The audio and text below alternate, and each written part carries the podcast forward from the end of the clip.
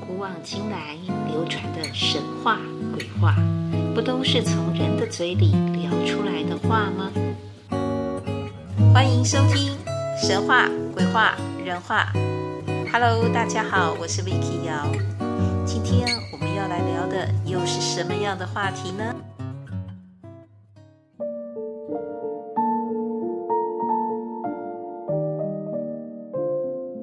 清明时节雨纷纷，路上行人欲断魂。清明节和过年的春节、端午、中秋，并称为华人的四大传统节日。清明节的祭祖跟扫墓，也是一般华人向来都非常重视的。所谓扫墓，又称为上坟，就是祭祀过世者的一个一个仪式跟活动。有的人认为，呃，华人这个扫墓呢，最早应该可以到战国的时候就有了。为什么呢？根据《孟子离娄篇》，哎，战国时期的这一个文献里有一段故事，就是我们现在大家都知道的齐人之福啊。现在一听到齐人之福，只有嗯，会想到大概就是有大老婆、小老婆，不止一个老婆。所以我们说齐人之福，它的典故其实就是来自于孟子的离娄篇。这个故事的背景是说，齐国啊有一个人，他有一妻一妾，那经常呢都是吃得很好，到都跟回到家，那都自吹自擂，耍威风，摆阔气，然后在他这个大老婆、小老婆的面前就说。哦，他都跟哪个达官显贵又去交际应酬，又去吃饭了，又吃的多好了啊，又多么样的有面子。可是呢，后来想他也没做什么样的工作，为什么他常常会有这些呃吃喝不尽的应酬，然后酒足饭饱的回来呢？结果跟着他到了。嗯，外面偷偷的跟踪之后，才知道他是在人家上坟的墓园区里面专门乞讨祭祀的物品，就是人家拜好了要回家，然后这个人就把它拿来吃了，就去乞讨，去跟他要东西来吃。那这个跟他所谓的是达官显贵，谁请他呀？没有人请他，但是他还是觉得自己很了不起。所以后来这个一妻一妾，这大小老婆回到家，两个人就很伤心了。他们不是变成呃醋坛子打翻，平常在在互相敌对，而是他们共同的感受到，他们嫁了这个男人虚有其表。可是不论这个齐人之福到如今是被怎么解释，但是从这个故事的背后，我们知道。当时已经有祭祀，当时已经有上坟，当时已经有扫墓了。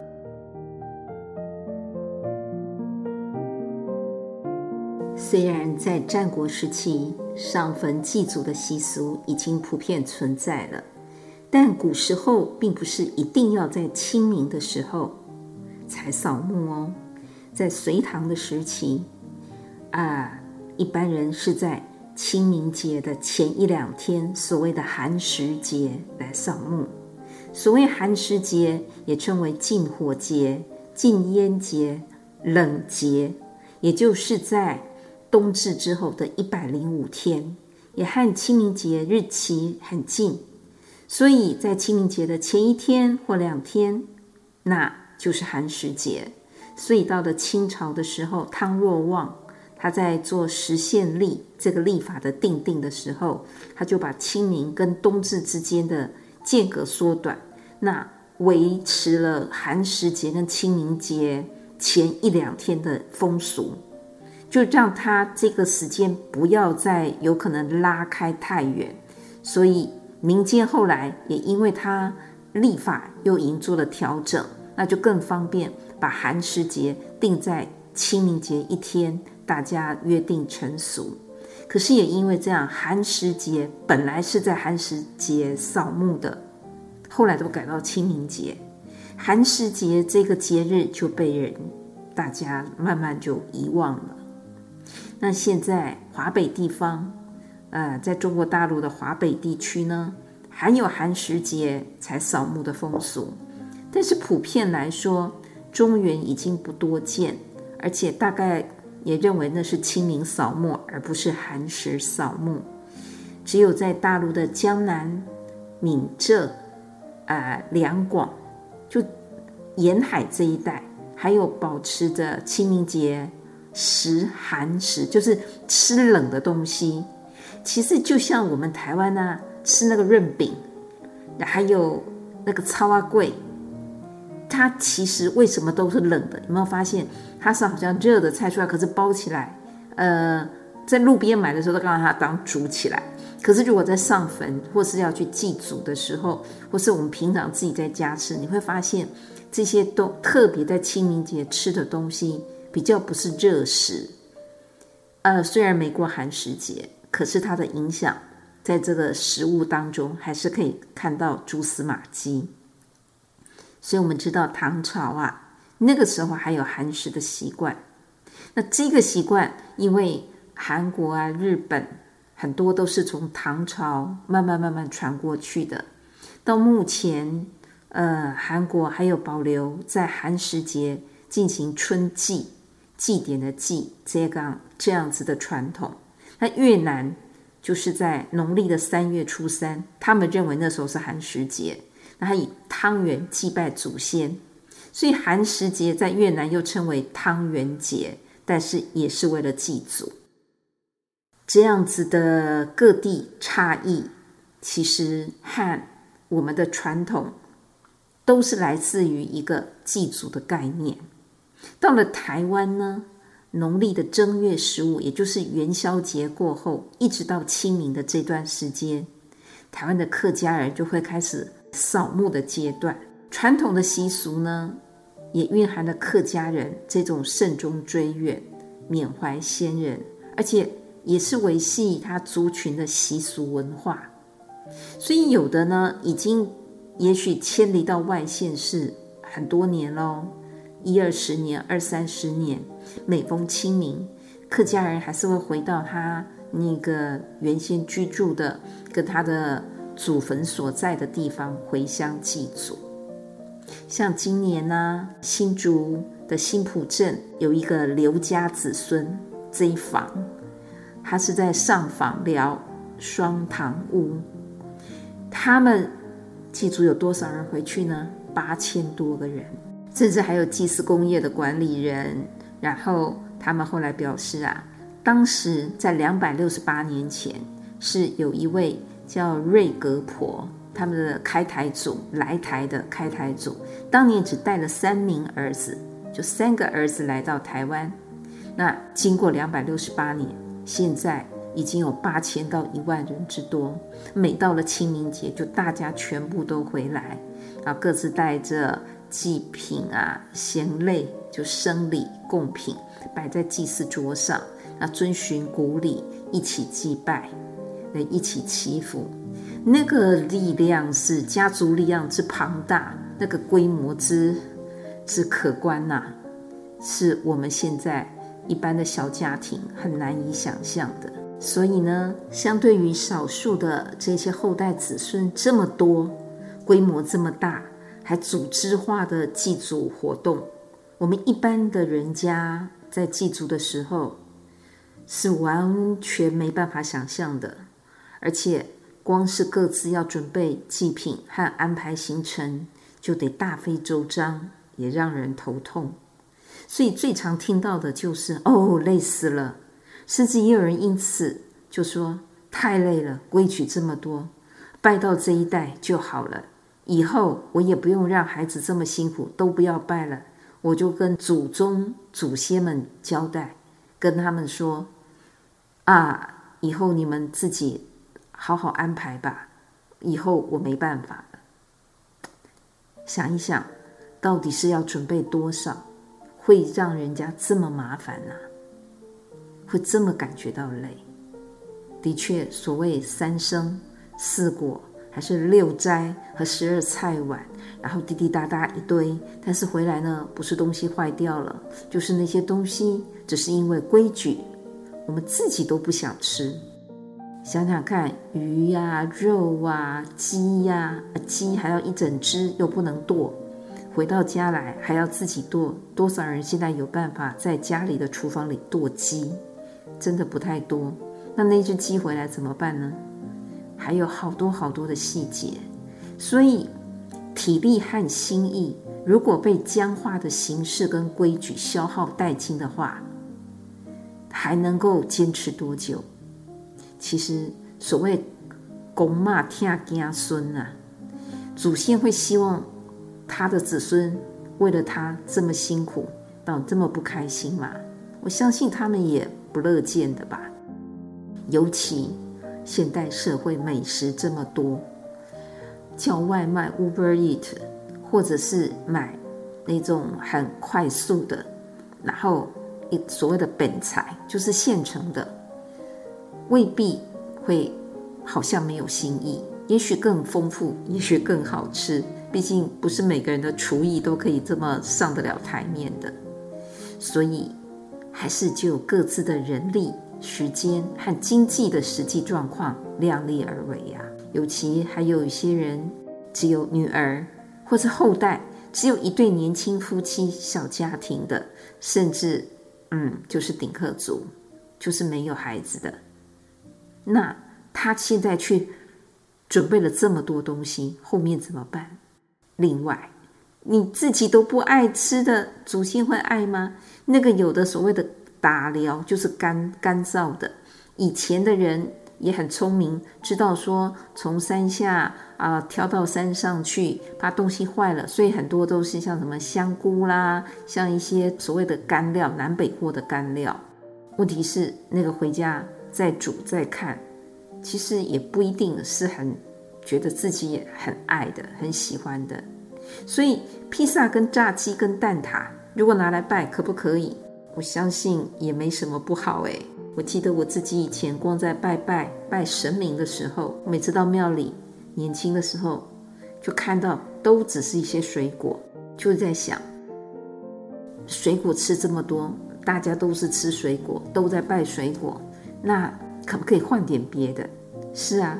披萨没有不好吃啊，披萨上面也有像有凤梨呀，夏威夷披萨不是上面就有凤梨吗？那不是也变化吗？当然，现在我知道拜拜是个心意，不见得是佛菩萨，不见得神明要吃你这个水果，是因为你有供养的心，有分享的心，是那一份心意。但当然，那个重点也是那个水果也是你自己，不是拿坏的、烂的、差的给。那你自己也喜欢的，你自己都喜欢的，你又愿意用感谢的心、感恩的心、分享的心、供养的心，那就没有什么不可以的。同样啊，祖先也是吧。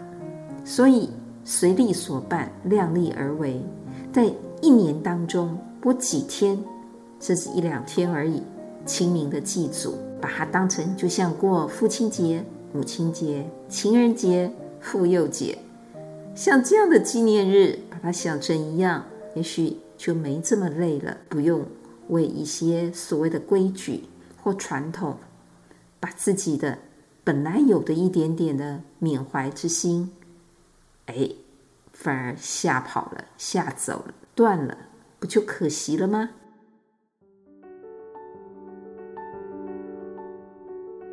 公元一千三百多年的元末明初时期。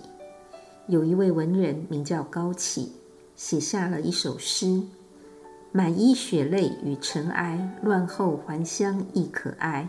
风雨梨花寒食过，几家坟上子孙来。”描述的是在改朝换代的时候，战乱之中，好不容易留了条命，回到故乡，哪怕全身沾满了血泪和尘埃，可是。在清明前后的风雨当中，梨花落尽了，寒食节也已经过去了。当他在扫墓的时候，不禁感慨道：“这旁边的这这一些个坟墓啊，还有许多的坟墓啊，以后还会有后人来祭拜吗？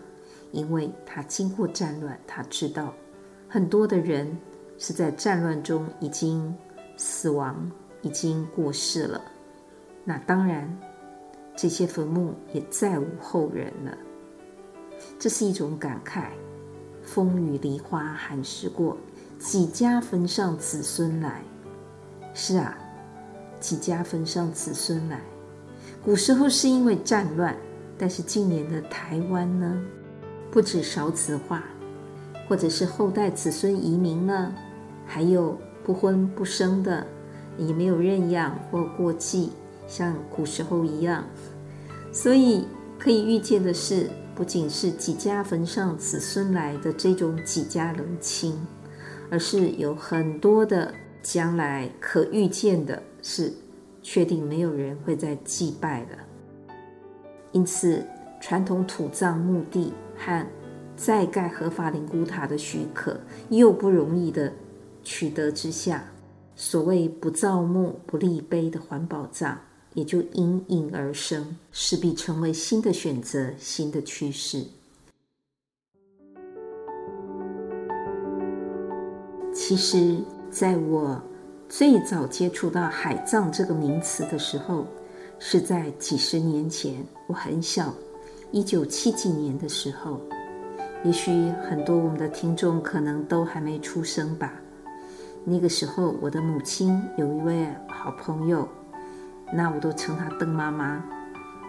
有一次，她跟我母亲就很很烦恼的在讲，她说：“哎呀，她公公现在那个后事，我就隐约当中只知道他在忧愁苦恼的，原来是。”他的公公是很有名的，当时研究海洋，然后也对渔业，尤其是台湾跟南极方面的研究发展，还有南极虾，当年的海公号，他们就是在那批的研究当中投入的先行部队，而且贡献很大。所以后来虽然他过世了。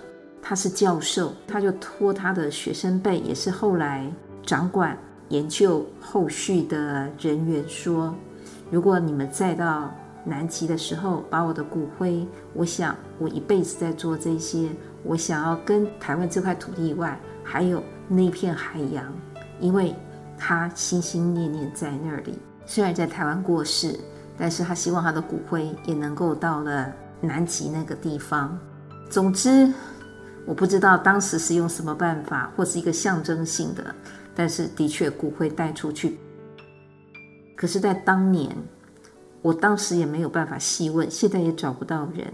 可是很清楚的记得，那时候邓妈妈非常的忧愁苦恼。她说，那一个晚辈到了南极附近的海域，真的，她也把她公公的骨灰撒在那片海上。可是到了晚上，就梦到。这个老师，也就是邓妈妈的公公，来托梦说：“我好冷，我要回家，你带我回家。”嗯，南极，南极，南极当然冷，可是骨灰撒下去了，我不知道他们有没有研磨，像现在所谓的海葬。可这个事情对我来讲，就像鬼故事一样，我记得很清楚，你会觉得好离奇，为什么用海葬？毕竟在当年这样的事情是不多的，所以近年来我在听到这些事情，呃，像所谓环保葬，我觉得它有它的社会趋势呃的必要性。还有现在的人会讲究风水吗？以前光看一个墓碑就会知道这家人大概最近的运势如何。看到风水如何？你看那些所谓的财阀或者一些集团，他们为什么那么重视这些风水？当然有它道理。问题是现在很多人并没有后代子孙，现在要取得土葬或所谓的好的风水也不容易，因为待会这边挖路，这边弄电线、弄电塔，各方面困难度也高。现在的人可能会觉得带一个什么颜色的皮包，放一个怎么样的紫金洞，再放哪样的风水摆设，它就能改运。但是对风水困难度太高，然后知识体大，反而大家也不重视了。所以啊，所谓的树葬、花葬、植存这些撒葬、海葬，它真的有其时代的必须性跟必要性。问题是，如果真的下去了，骨灰撒了，结果发生这个问题怎么办？所以后来我也请教过，嗯，大概十年前我请请教过一位殡葬业者，我说，如果发生这样的事情，你们怎么处理？有人有这样过吗？他跟我说有，的确有。后来反悔了，我说那那那那个灰怎么捞得出来呀？哪怕他不在南，我我就跟他讲我小时候听到的故事。那在台湾近海的话，虽然不是南极，可是海呀，还是在水里，怎么捞？他说那没办法用这样子捞的，也不可能再去拿什么水回来象征性。他说就是像衣冠冢，拿他过世前他生前穿的衣服，穿过最常穿的，或是他习惯用的东西，把它当成衣冠冢。哦，觉得诶，有可能，因为古时候的确有衣冠冢这回事。然后当然要引魂，然后再入塔，再安坐。所以后来我听到那个殡葬业者达人冬瓜的儿子小冬瓜，就是现在单程旅行社。为什么只有单程？就是也是一种葬仪社。他自己就提到，他的父亲过世的时候，生前交代他，冬瓜自己一辈子后半辈子都在。做殡葬业者，但是他就说他勾葬，什么叫勾葬？他说烧一烧就直接丢到水沟。哇，这个前卫的做法反而让小冬瓜直接说：“哦，爸爸，你这样子我我还一时不能接受。”他说：“那随你处理。”所以后来他还是找了一个地方把他安葬，因为之前他们本来就有这样的准备。可是现在他呃，不见得照人人家说的三生什么四果要这样拜。他没有，但他有事情，或者是有的时候，或在祭拜的时候，他还是会去跟他爸爸说几句话。然后他就在讲这个殡葬的过程里，我关注到他，他其中有一段，他还说，他说如果你们已经做了这一个，呃，说你环保葬了，你要把骨灰拿回来，那是任何人都没办法的。的确。这个当中用常情来想啊，怎么可能？那你说我既然已经还归大地了，为什么我会想回来？有可能呢、你还因为你这是你的心愿，所以你不会想回来。可是也有可能，就像天很热，很多人是喝冰水。可是埃及那么热的地方，沙漠的地方，他们在很热的天里，他们向来的传统还是喝热茶。我们觉得很奇怪，对不对？我们都一定要觉得冰块才好。他们那么热的地方，埃及喝的是热茶。同样的，有的人在那个地方觉得好，有的人觉得那不是他要去的。但是他当时不知道，他做了这样的决定是回不了头的。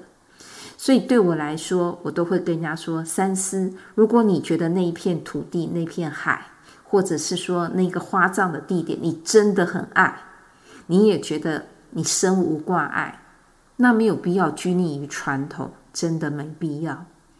但是如果你只是觉得看起来很像浪漫，但是你就要想，如果你回来再去跟你的亲友托梦说我要回家，我要我要入塔，呃，我不知道该怎么办，你们替我想办法，那真的后人会非常非常烦恼的。所以。千万三思。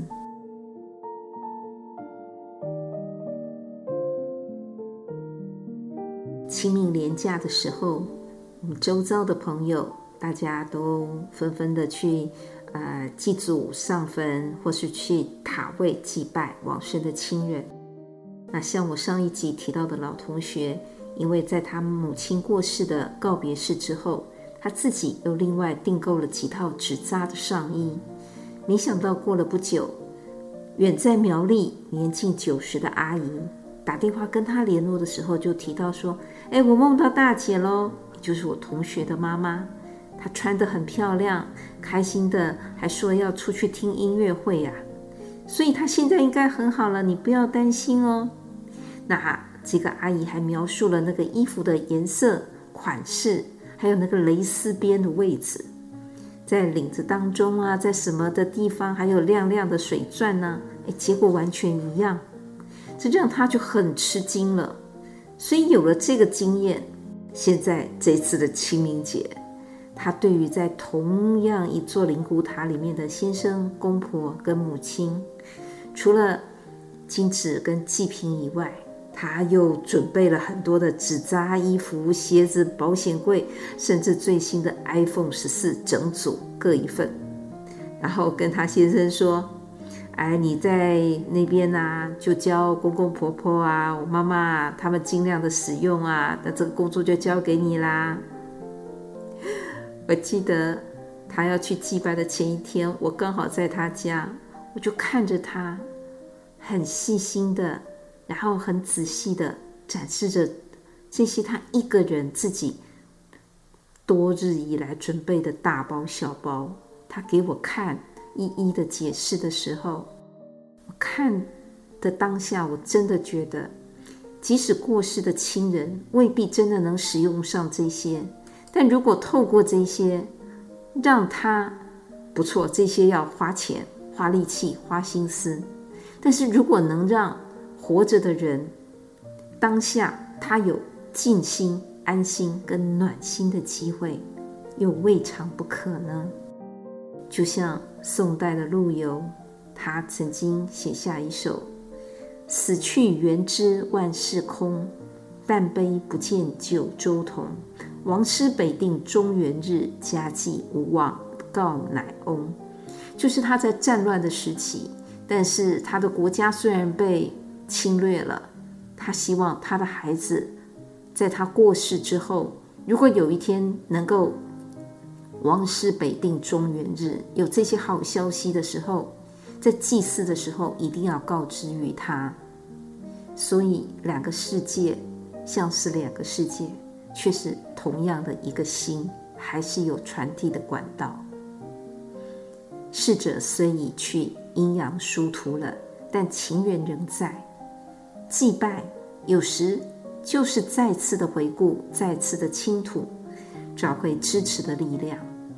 就在一年一度的清明祭拜中，跟自己心里最在意的、想缅怀的、想感恩的过世亲人，或者是亲友、师长，好好的报平安、道祝福，让彼此放心吧。今天先聊到这里喽，希望你喜欢今天的这一个主题。如果你喜欢这个节目，或者你有事想说，有事想找我的话，也请联络节目简介上的电子信箱 vytalk 一零一 at gmail dot com。下次空中再相会了，拜拜。